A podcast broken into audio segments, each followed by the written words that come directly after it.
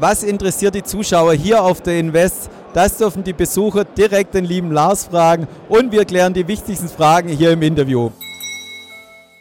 Ja, lieber Lars, heute direkt live hier von der Invest in Stuttgart. Freue mich sehr, dass du kurz Zeit für uns gefunden hast.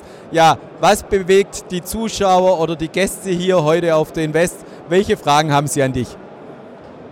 Also insofern vielfältig, als dass die Fragen sich wirklich um so ein ganz großes Themengebiet diesmal drehen. Im letzten Jahr war es so ganz konkret, was macht Gold, was macht Bitcoin und diesmal geht es um so große Themen wie äh, Zins und Inflation.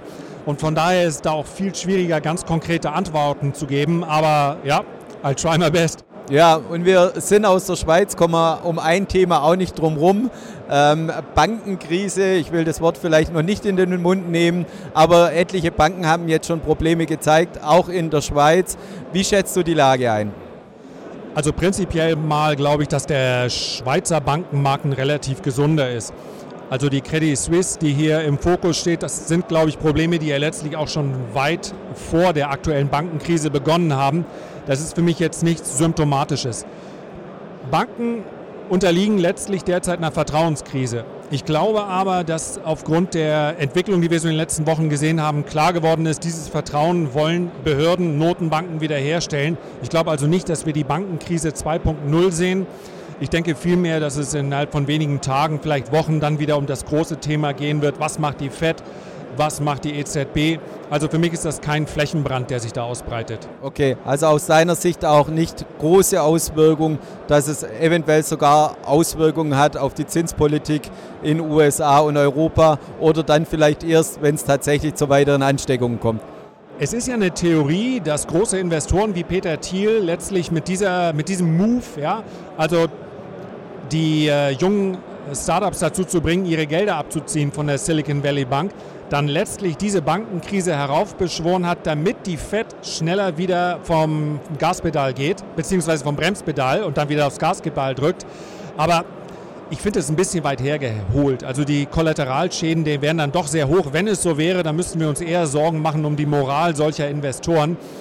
Ich glaube das nicht. Ich glaube, dass es tatsächlich ein Einzelfall war, der sich letztlich ausgebreitet hat. Aber wir wissen ja auch heute, Silicon Valley Bank, das war klares Missmanagement. Die Bank hat Dinge getan, die sie nicht hätte tun sollen. Davor bist du nicht gefeit. Und momentan sind dann auch die anderen Banken teilweise in Mitleidenschaft gezogen. Aber ehrlich, ich glaube, das ist ein Thema, was uns in zwei, drei Monaten nicht mehr groß beschäftigen wird. Ja, und die Märkte, wenn wir die vielleicht noch schon anschauen wollen, letztes Jahr ja im Rückwärtsgang, also insbesondere die Aktienmärkte weltweit, im Januar sehr stark gestartet. Jetzt halten wir uns immer noch gut, deutlich im Plus. Wie siehst du vielleicht das weitere Jahr, also weitere Monate oder vielleicht auch das ganze Jahr? Ich möchte nicht auf die Euphoriebremse drücken, aber für mich ist das Jahr 2023 ein Jahr des Übergangs. Der Aktienmarkt tut sich nach wie vor schwer, mit dem großen Thema Zins umzugehen. Das merken wir nicht nur in der Tech-Branche, das merken wir auch in anderen Branchen. Also von daher glaube ich nicht, dass wir die ganz großen Trends jetzt erwarten dürfen. Es kann auch noch mal ziemlich ruppig sein. Vielleicht kommt es genauso wie bei dieser Börsenweisheit Sell in May. Also das ist jetzt nichts, worauf man dann seinen aktiven Handel ausrichten sollte. Aber ich sehe das Jahr 2023 eher nicht als das Jahr der Chancen, sondern eher als ein Jahr, wo man sich darauf konzentrieren sollte, sein Kapital möglichst gut zu erhalten, um dann vielleicht von einem neuen Bullenmarkt, von neuen Trendmärkten zu profitieren, ab dem vierten Quartal 23 oder ab dem Jahr 24. Also diese, diese Übergangsphase, die ist für mich noch nicht vorbei und da ist Kapitalerhalt oberste Devise.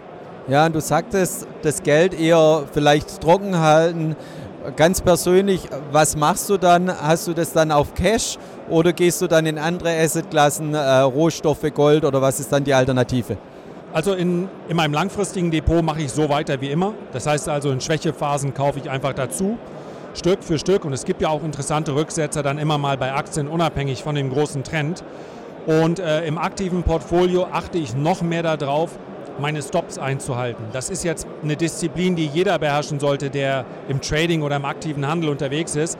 Aber es bleibt nicht aus. Wenn wir zwei Tage steigen, zwei Tage fallen, dann ist das unterm Strich auch eine Seitwärtsbewegung und die sorgt immer dafür, dass du häufiger ausgestoppt wirst. Wenn du dann zu viele Positionen im Depot hast, wo du das Prinzip Hoffnung walten lässt und sagst, na das wird schon irgendwann wieder, dann ist das einfach höchst gefährlich. Ja, dann erlebst du mal zwei, drei Monate, so wie jetzt vielleicht im Bankensektor, und bist mit einmal 30, 40 Prozent hinten. Und das darf einfach nicht passieren. Also es gibt Helden werden selten geboren, wenn die Kurse steigen, sondern eher dann, wenn es darum geht, sein Kapital zusammenzuhalten. Und das, das wäre für mich einfach die Devise dieses Jahres. Ja, sehr schönes Schlusswort von dir, lieber Lars. Herzlichen Dank, dass du kurz Zeit hattest. Dir noch ganz tolle Gespräche heute hier auf der Invest in Stuttgart. Und liebe Zuschauer, schauen Sie wieder bei uns vorbei, wenn es heißt Experteninterview hier bei der BXWIS. Herzlichen Dank.